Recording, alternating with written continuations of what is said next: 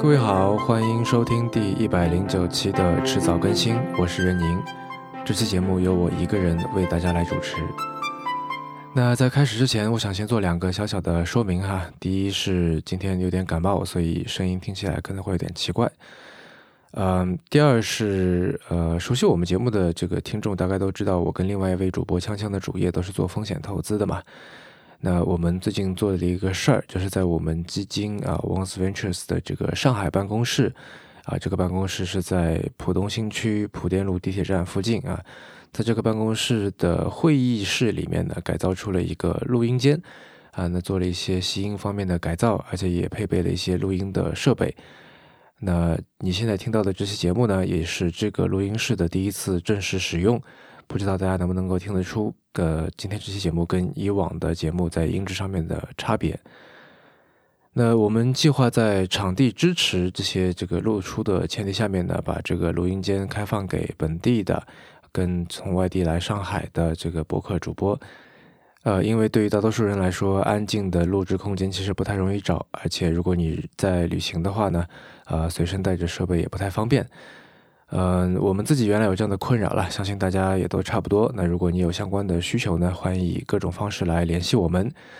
那关于这个录音室，它的开放的方式、预约的方式、开放的时间啊，以及在这个录音室里面我们设置的具体的这些设备的型号。这相关的信息呢，我们之后会公布到迟早更新的网站上面。那在这个节目的 show notes 里面，我也会附上这个相关的链接啊。好了，那让我们进入到今天的节目。嗯，对科技稍微关心的朋友都知道啊，苹果在前几天的三月二十六号做了一场发布会。那这次苹果发布新品的这个节奏跟以前都不太一样啊。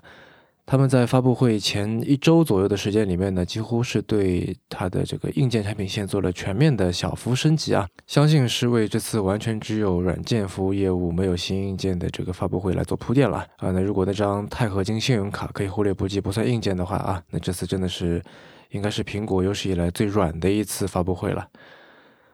嗯，在三月二十六号的那个发布会当天呢，苹果公布了许多基于订阅制的服务啊。他们发布了这个集合了三百本杂志的订阅服务 Apple News Plus，啊，可以玩一百多个游戏的订阅服务叫做 Apple Arcade，以及作为这次发布会的重头戏啊，苹果足足用了一个小时来介绍 Apple TV 相关的内容。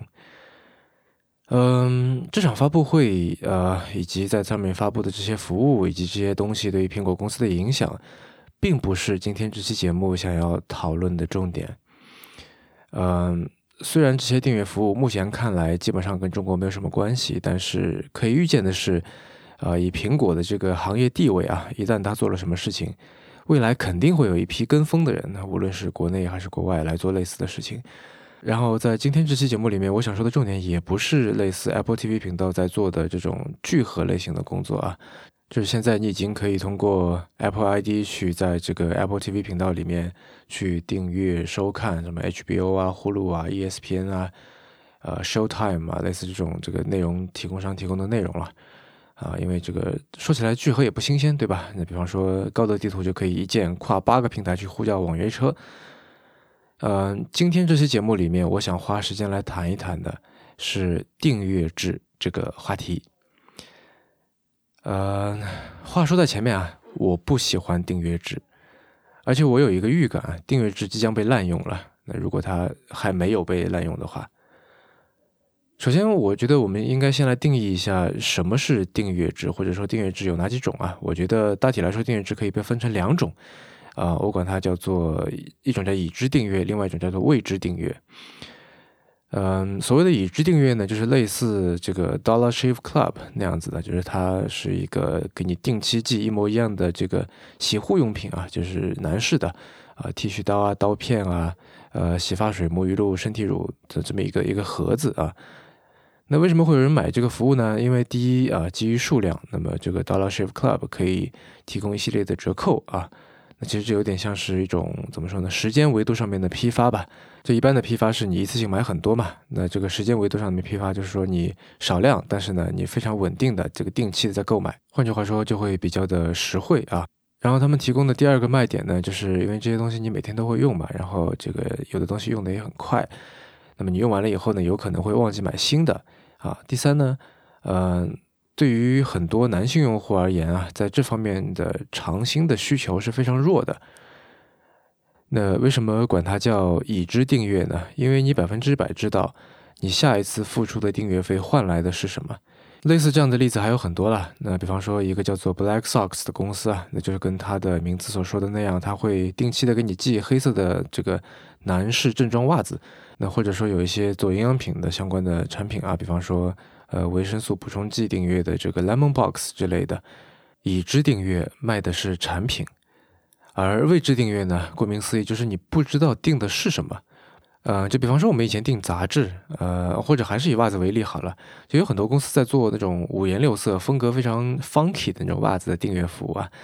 啊，当然这里的这个“订阅”这个词可能有点问题啊，因为袜子毕竟不是一个阅读的对象嘛。呃，但是好像也没有其他更加适合的词了。嗯，说回来哈，比方说我有一个很喜欢的袜子的一个品牌叫做 Stance，那他们做很多适合滑板这个场景的袜子。如果你订阅了他们的服务之后呢，他们会定期的给你寄袜子或者内裤啊，呃，价格是十九美金，那十九美金是一条内裤或者两双袜子，你可以按照季度或者按月度来订阅。那如果你正常去购买呢，一双袜子就要十几二十美金一双。那类似这种服务，我就把它归属到未知订阅的领域啊，因为你订阅了之后呢，你只能知道未来会收到的东西的一个大概的风格或者说水准。但具体是什么样的袜子，你是不确定的，你收到了才知道。嗯，再比如说，Adobe 从卖软件改成现在的这个订阅制啊，其实也是未知订阅，因为你并不知道未来 Adobe 会有什么样的功能更新，所以呢，未知订阅卖的其实是一种稳定的服务。啊，那对于开发者而言，类似 Adobe 这样的软件，从之前的这个买断制租啊，就是一个授权多少钱，终身可以用啊，从这个模式改成订阅制，有它合理的方面。啊，之前在网上也有很多的讨论了。那主要提出来的这个买断制的问题就在于说，当用户很难增长甚至不再增长的时候，开发者也就没有了新的收入啊。那他也许可以靠之前的一点收入来维持一段时间，但是一旦那些钱花完了，开发者也就被断粮了。在用户不断增长的时候，买断制可以靠新的用户的不断的加入来补充现金流。但是现在我们都知道嘛，互联网也好，移动互联网也好，都已经进入了一个平稳期。之前那种爆发式增长已经几乎不可能了，所以对于开发者而言，转向订阅制收收月费或者年费，呃，几乎是一种不可避免的唯一选择。对于用户而言呢，也就不存在出了新版要不要买的这样的问题了。反正你就这个按周期交着钱啊，呃，软件更新你就反正更新着用。而对于卖产品的已知订阅而言呢，订阅制显然也是有这个优点的啊。对于消费者来说，价格更实惠。啊，而且比一次买一堆囤在家里呢要更节省这个家里面的这个储物空间，啊，而且不会有忽然用完了没有储备啊，或者说忘记买了的这种尴尬。那对于商家来说呢，供应链管理会更加的方便，而且现金流会更加的稳定。那虽然说有它的这个合理性啊，但是无论是哪种订阅制，其实都对一件事情是有害无益的，那就是打破或者说至少去扩大用户的 filter bubble。啊，那这里有一个很有趣的点，呃，说这个点呢，首先我要引入一个物理学上面的概念，呃，我不知道大家对于物理学上面的熵增原理是不是熟悉啊？那不管怎么样，我还是简单解释一下，熵增原理是说一个孤立的热力学系统的熵不减少，总是增大或者不变，啊，那这里的这个熵啊，就是火字旁一个商人的商这个词呢，呃，可以简单的理解为是一种。用来描述混乱程度的一个值啊，那么热力学的基本概念会说，一个孤立系统不可能朝低熵的状态发展啊，也就是说，如果不管它啊，没有外力的介入，一个孤立系统嘛，就没有外力的，嗯，它自己不会变得有序起来，嗯，就好像说，如果一个公司要有条不紊的去运营的话，你必须要有管理层啊，没有人管理呢，迟早有乱套。那一架机器要有某种模式去运作啊，肯定要有人去维护。如果没有人去维护呢，它迟早要坏掉，啊，那跟我们生活相关的最简单的，你早上出门打扮好一个样子，那白天的一天里，你肯定要弄一弄头发呀，这个整理衣服啊，啊，女孩子可能补个妆啊，梳个头之类的。如果你什么都不做，那整个系统的状态肯定是越来越混乱的。那而要商减呢？换句话说，你要变得更加有序，要维持一个有序的状态，是要付出努力、输入能量，是要做工的。但是在现在的情况下面，在订阅制的模式下面，似乎反而熵增啊，也就是保持混乱，保持一个打引号的一个杂食的状态，是要付出很大努力，要做很多的功的。啊，与此同时，你可以毫不费力的去订阅一堆产品、一堆服务，然后活在那个呃非常有序、非常有规律的这个循环里面，啊，反而是你要保持混乱、保持杂食、保持这个世界对你的输入啊。如果我们把这个输入的概念扩大，是除了精神内容方面的，还包括这个物质内容的输入的话，那么你保持这种输入不被一致性带走，好像显然是要付出更多努力的。呃，你可以花一小笔钱让别人帮你挑选、帮你过滤，啊，跟你去自己像丛林狩猎一样去寻找好东西，啊，在各个领域都自己去做研究、自己挑选、自己做过滤。两者相比，显然是后者需要付出更多时间精力，呃，更需要主观努力，才不至于落入潮旧的。这就很奇怪了，因为热力学定律是我们这个世界的基本定律嘛，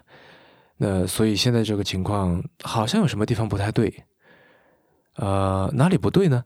呃，你当然可以说这个现象背后是技术带来的效率提升啊，让我们可以消耗更少的资源，做成更多的事情。但让我们先忽略这个点啊，我们先来看看另外两个可能的解释。第一个可能解释是说，无论是已知订阅还是未知订阅，订阅制虽然可它能够带来一定的新秩序，但这个新秩序的代价或者说结果。事实上是造成一种新的混乱和错位。它可以给你大致符合需要的东西，你你看着没有非常喜欢，但是好像也还不错啊，用着也就用着了。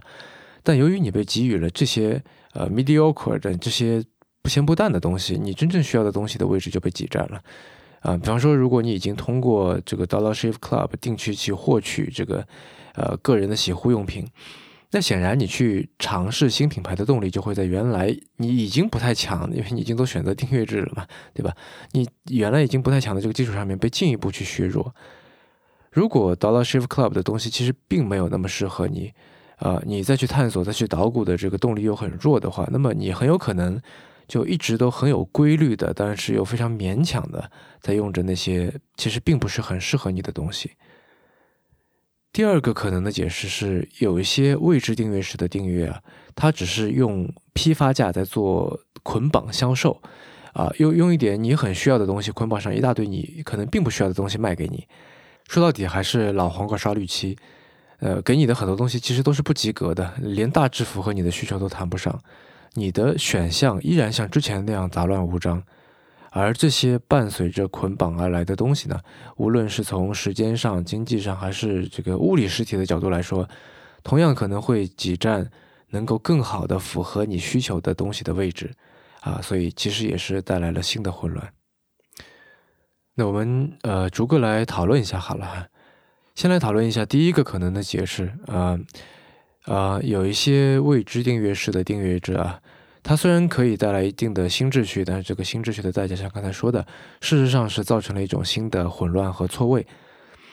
嗯，我们通常追求的是不一样的人用不一样的东西，对吧？而订阅制带来的其实是同一种东西对应不一样的人，它阻止了不一样的人用不一样的东西。呃，就好像有一种幼儿玩具啊，我不知道那个东西叫什么，就是它让小孩子把各种各样这个形状的积木。塞进一个特定形状的这个洞里面去。那在订阅制的情况下面，它当然阻止了这个把方块塞进圆洞，或者说把圆柱体塞进方洞里面这种牛头不对马嘴的这个情况。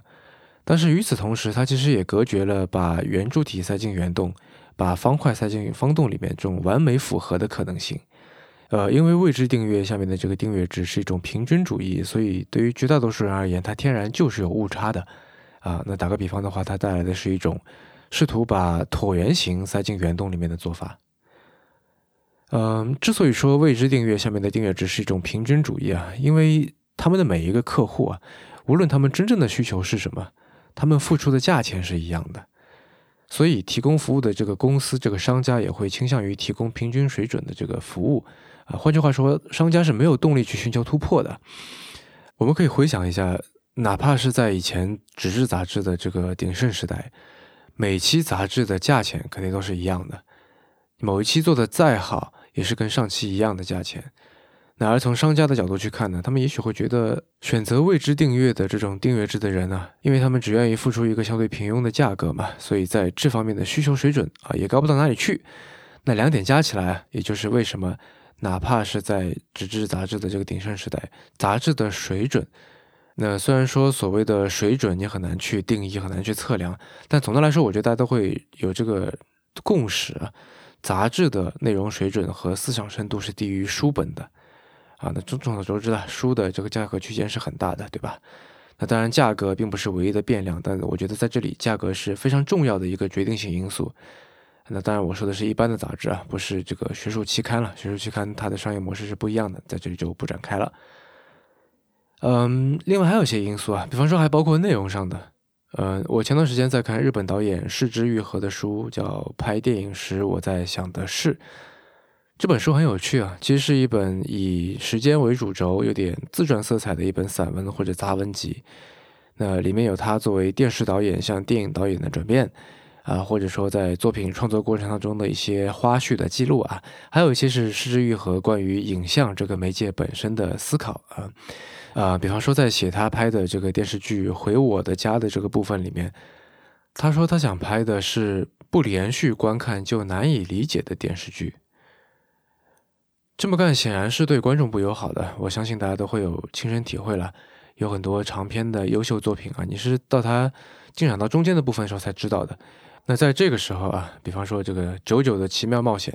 那我知道他的时候已经进展到不知道什么地步了。那从中间开始觉得看不明白，但是你又鼓不起勇气啊，去从头看起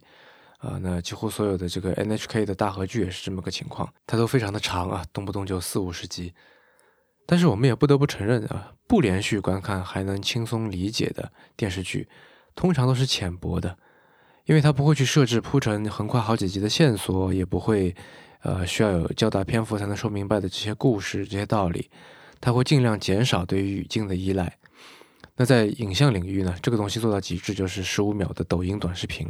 放在纸媒里面，它就是报刊杂志。为什么杂志要追求不连续观看还能够轻易理解呢？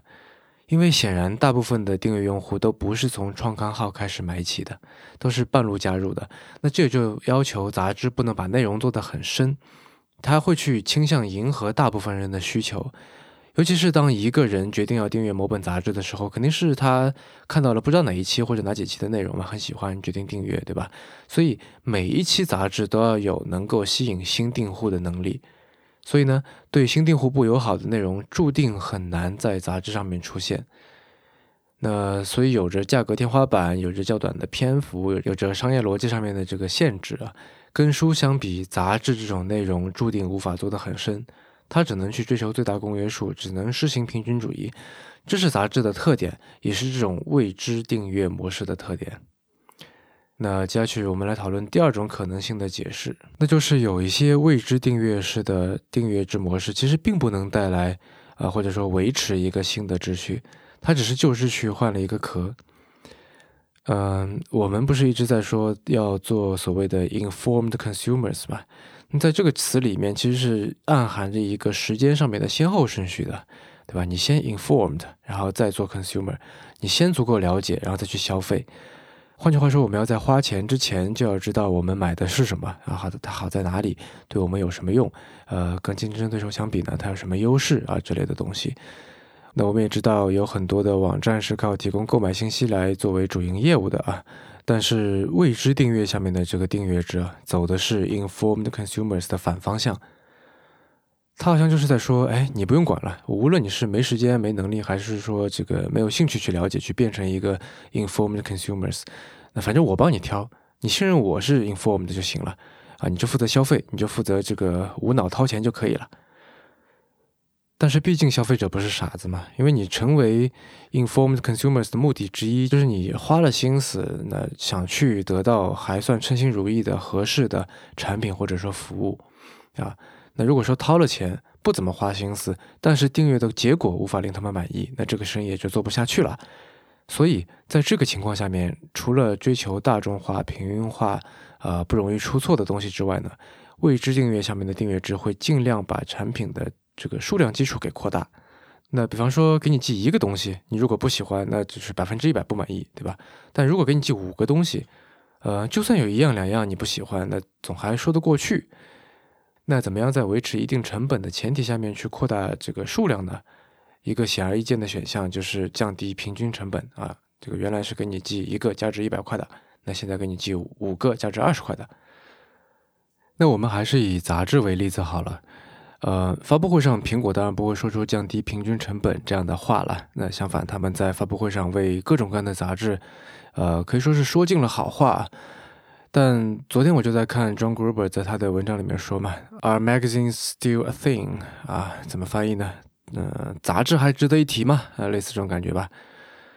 嗯，说起杂志，令人想起的最近的新闻啊，多半都是这个哪家杂志又做不下去啦，啊，哪家杂志又停刊了之类的事情。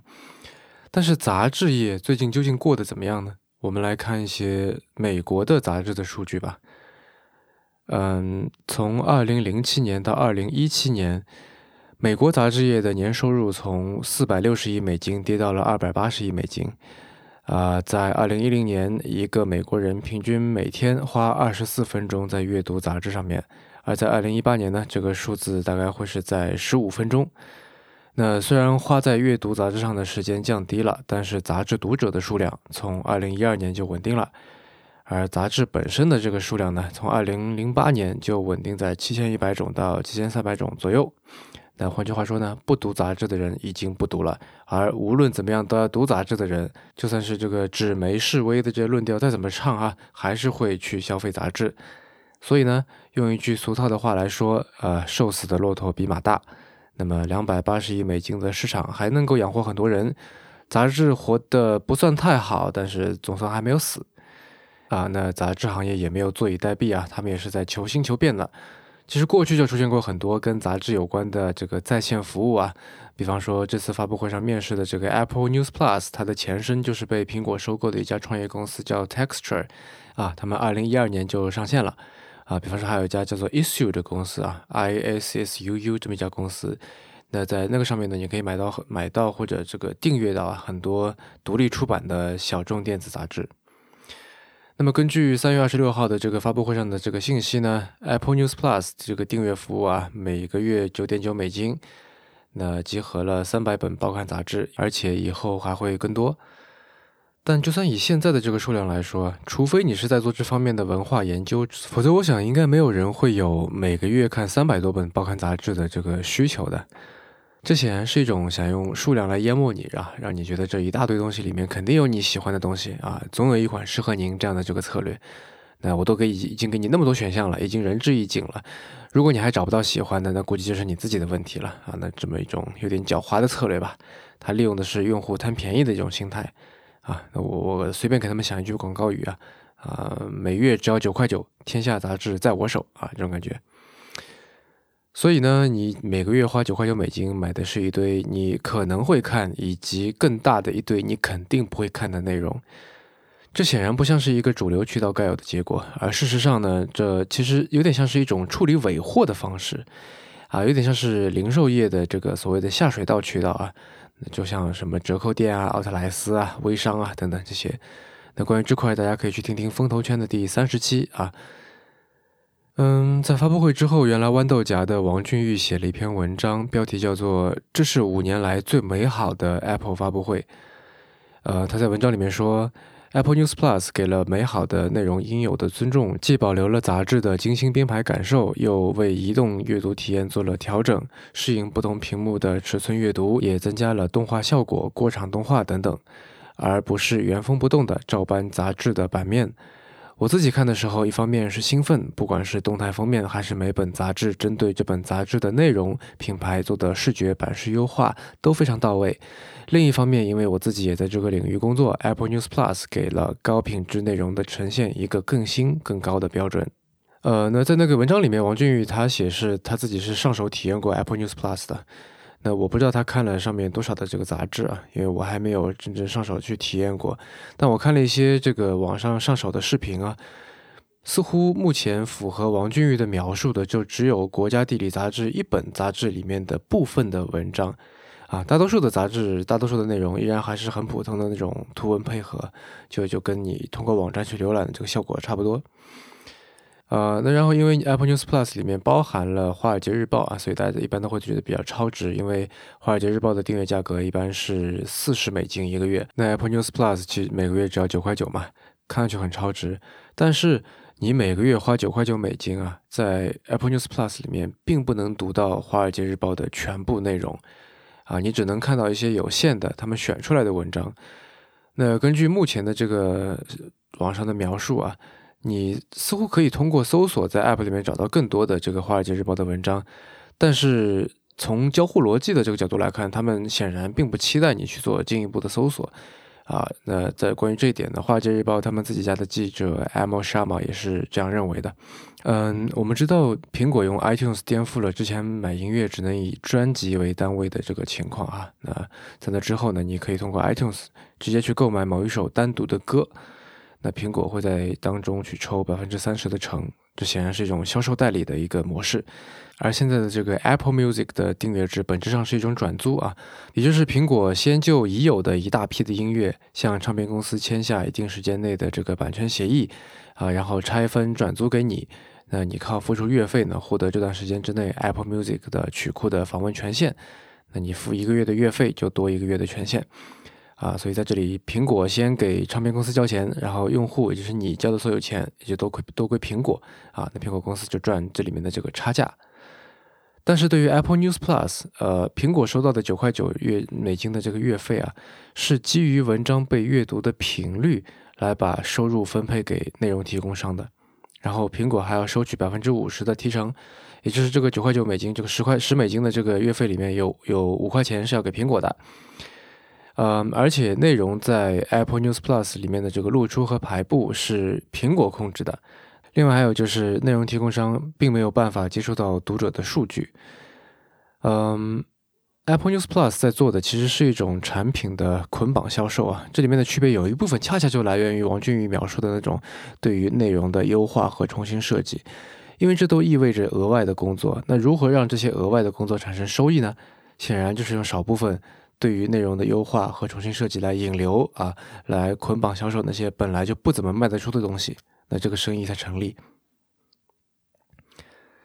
让我们举个例子好了，比方说从《华尔街日报》的角度来看，这好像是一个非常奇怪的买卖，对吧？那一方面，《华尔街日报》把许多的文章给了那些每个月花九块九美金月费的这个读者啊，那过了苹果这道手以后，再经过跟人家去分啊，自己肯定只能拿到一些零头了，还而且你还接触不到这些读者。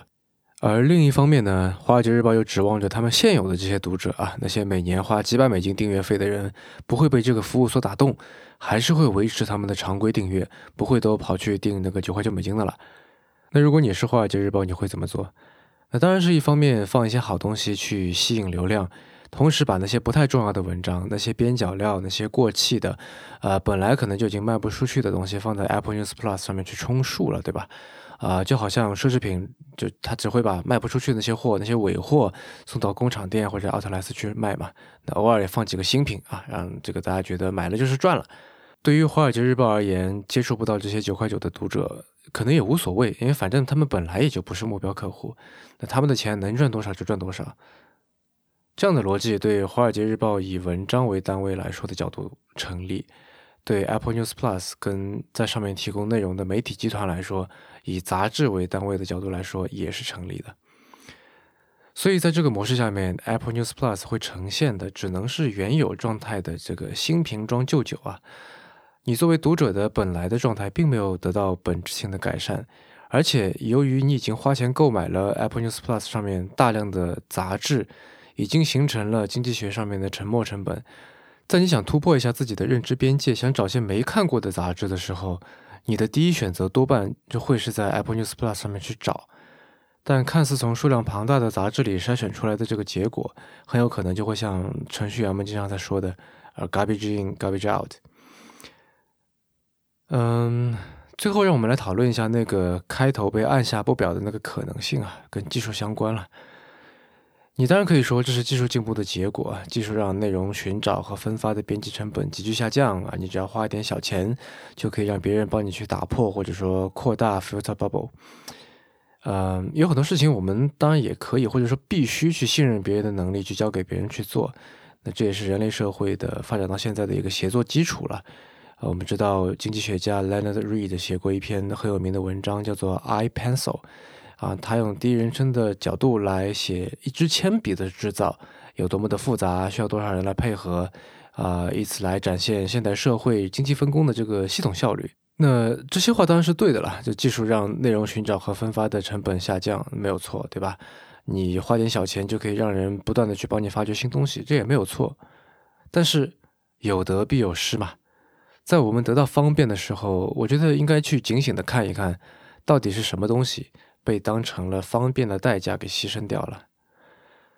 对于打破 filter bubble 而言，呃，这样的做法虽然的确看起来方便，但实在也是太过于结果导向了。因为花钱订阅只能给你一个结果，你交出了这件事情的时候，也交出了自己处理它的权利。啊，这里的力是力量的力啊，你放弃使用了这个 power，把它授权给了别人。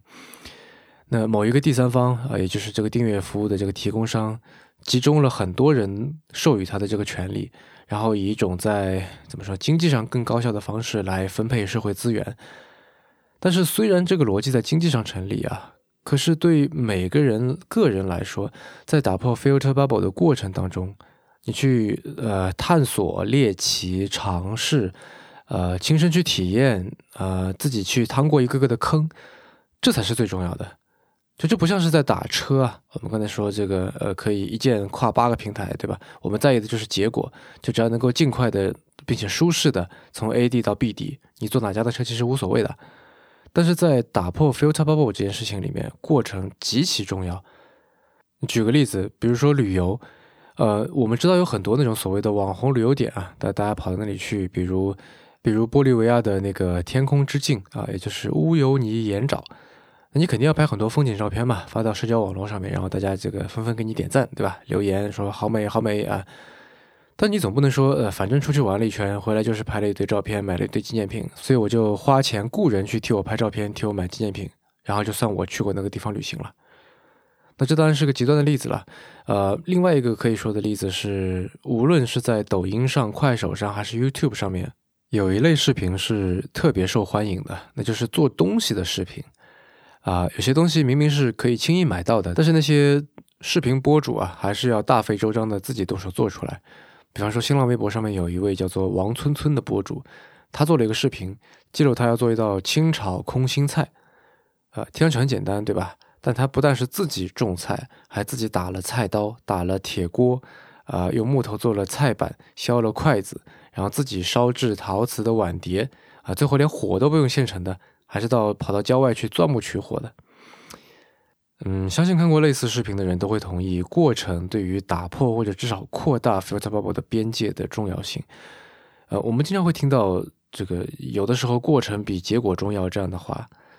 这不仅仅是一句安慰人的鸡汤了。在与 filter bubble 斗争的时候，其实的确是这样子的。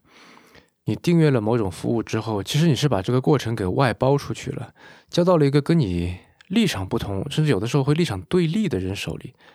那当然，我并不是说这么做毫无意义啊，这么做起码比什么都不接受要好。但是从人文的角度来看，从建立一个呃最适合自己的精神和物质上面的数据库的角度来看，它其实是一种很低效的手段。那从逻辑上面来说，你要打破或者扩大 filter bubble，无非是两个方向，一个是往深度里去，一个是往广度里去。而订阅制身上，就像刚才讨论的两个点，一个封闭了深度，一个封闭了有意义的广度。而且刚才说的这两种情况啊，在 Apple News Plus 这里出现了一种怎么说呢？重叠的可能性啊，因为它显然是一种对于未知订阅品的未知订阅，对吧？就是你订的不是杂志，而是你订阅的是一种对杂志的订阅啊，可能有点绕。嗯，其实我觉得有点讽刺。杂志嘛，最重要的就是杂，对吧？是什么东西都有，是发现事物之间的联系。嗯，一本杂志里可以有小说、散文、漫画、摄影，但还是让人觉得很协调。就光从名字上面来看，它是非常有利于我们跟 filter bubble 去斗争的。但其实只要它还是基于订阅制的大众媒体，它就会产生上面说的这些问题。嗯。类似的情况在杂志书，也就是所谓的 MOOC，或者说那种呃不求你订阅，甚至你可能也没法订阅的那种 Zine 上面就会好很多。呃，说到最后，其实订阅制还有一个隐隐约约呃未来可能会出现的问题，这个问题在现阶段没有那么显性啊，那就算是半个好了。同样在讨论《回我的家》这部电视剧的文章里面，石之愈和提出了一个看似不相干的一个问题。他是这么问的：游走在网络上的人为什么普遍是右翼，或者是国家主义者？然后他自己怎么回答？思考这个问题，会发现与他人缺乏紧密联系的人容易沉溺于网络世界，国家这种概念轻轻松松就会将他们收编。成为他们内心唯一的价值观。在现代的日本，所谓的地区共同体已经趋向崩溃，企业共同体随着终身雇佣制一起消亡，家庭内的关系也越发疏远。因此，如果没有可以替代共同体和家族的事物、场所或价值观，将会有越来越多的人陷入虚幻的国家主义之中。呃，类似的啊，在知乎上的有一个问题，之前是如何看待《神经漫游者》当中的后国家主义？呃，然后现在我去看的时候，如何看待四个字被删掉了，不知道为什么。那那不管怎么样吧，在我的这个回对这个问题的回答，其实也是这个问题的唯一的一个回答里面，我提到了《神经漫游者》的这个作者 William Gibson 曾经在英国的《卫报》上发过一篇文章，啊，标题叫做《Modern Boys and Mobile Girls》。文章里面有一段话，那以下是我对这段话的翻译：御宅是热情的痴迷者，是鉴赏家在这个信息时代的化身。御宅更关心积累数据而非实物，他们似乎是当今英国和日本文化自然杂交而成的形象。我在波特贝罗集市上的经销商和日本收藏家的眼中，都能看到一种波澜不惊的铁道发烧友式的风景。他杀气十足，令人赞叹。我认为理解御宅族是理解网络文化的关键之一。它有着深刻的后国家主义和超越地理的意义。在后现代的世界里，无论我们是否愿意，所有人都是收集者和展示者。那在那个回答当中，我最后总结了一下啊，就是说不必在意国，只要宅在自己家啊，这个家是物理和心理意义上的家只要宅在自己家里就好了。也就是所谓的 high tech low life，所谓的技术带来的民主化以及生育率降低背后的社会原因之一。嗯，这是我一年多前写下的回答。为什么提到了这两段话呢？呃，相信大家很容易就能够在网上看到那些所谓陷入虚幻的国家主义当中的人。相信大家也能够很轻易的感受到，在网络上面 A C G 圈子的这个文化壁垒，对吧？我们知道有一个网站叫做“萌娘百科”吧。它是专门解释 A C G 圈各种黑话、各种梗的一个维基百科了。这期节目做到这里啊，我发现也许在订阅制的付费墙包围之内的这块区域，从某种意义上来说，就是这两段话里的“家”也好，“国”也好，呃，放大一点或者缩小一点的版本，也就是从 Paywall 从付费墙里面因为封闭性和权力集中而萌发出的这种身份认同感。而这种反开放的做法，这种由身份认同感产生的信息割裂，跟它导致的这个群体割裂，也许会在未来带来一系列更加深层次的问题。呃，那当然了，这也许会是另外一期节目可以来讨论的话题，在这里就不展开了。嗯，最后我想说的是，其实看发布会的时候啊，Apple News Plus 一出来。呃，我脑子里第一个跳出来的是二零一一年发布的那个 Newsstand，呃，我相信有很多人也会有一样的感受，对吧？那时候主打的点也是可以通过它轻松的去订阅杂志啊，当然那个时候是一档一档杂志订啊，不是像现在这样打包给你。那么 Newsstand 经历了 iOS 六、iOS 七、iOS 八到 iOS 九的时候被 Apple News 取代了。那这次发布的这个 Apple News Plus 其实是一个内嵌在 Apple News 里面的一个功能啊。那其实，哪怕你没看发布会，哪怕你对 iOS 一无所知，你光看这个名字就知道嘛，它跟 Apple News 是有千丝万缕的关系的。而当年负责上台发布 Newsstand 的，就是那时候还在苹果工作的这个 Scott Forstall。那他现在已经因为内部斗争离开了苹果了。我们知道，在这个地图事件之后，对吧？在离开苹果之后呢，他跟他太太一起做了两部得托尼奖的舞台剧。呃，从一个外人的眼光看来，他离开苹果以后，对自己的认知边界倒是打破的非常彻底啊。那这也许也可以看成是订阅制的一个隐喻吧。嗯，好了，那这期节目就聊到这里吧。您刚刚收听的是迟早更新的第一百零九期，这是一档探讨科技、商业、设计和生活之间的混沌关系的播客节目，也是风险基金 Once Ventures 关于热情、趣味和好奇心的音频记录。我们鼓励您与我们进行交流。我们的新浪微博 ID 是迟早更新，电子邮箱是 embrace at weareones dot com，拼法是 e m b r a c e at w e a r e o n e s 点 c o m。呃，如果你想要访问迟早更新的网站，可以在浏览器地址栏输入邮箱的后缀，在网页导航栏中就可以找到迟早更新的网站链接。我们为每一期节目都准备了延伸阅读，希望您善加利用。您可以在各大音频平台和泛用型播客客户端搜索“迟早更新”进行订阅收听，以及为我们的节目进行打分和反馈。啊，那么同时也欢迎您收听我跟 Real 搭档的播客《提前怀旧》。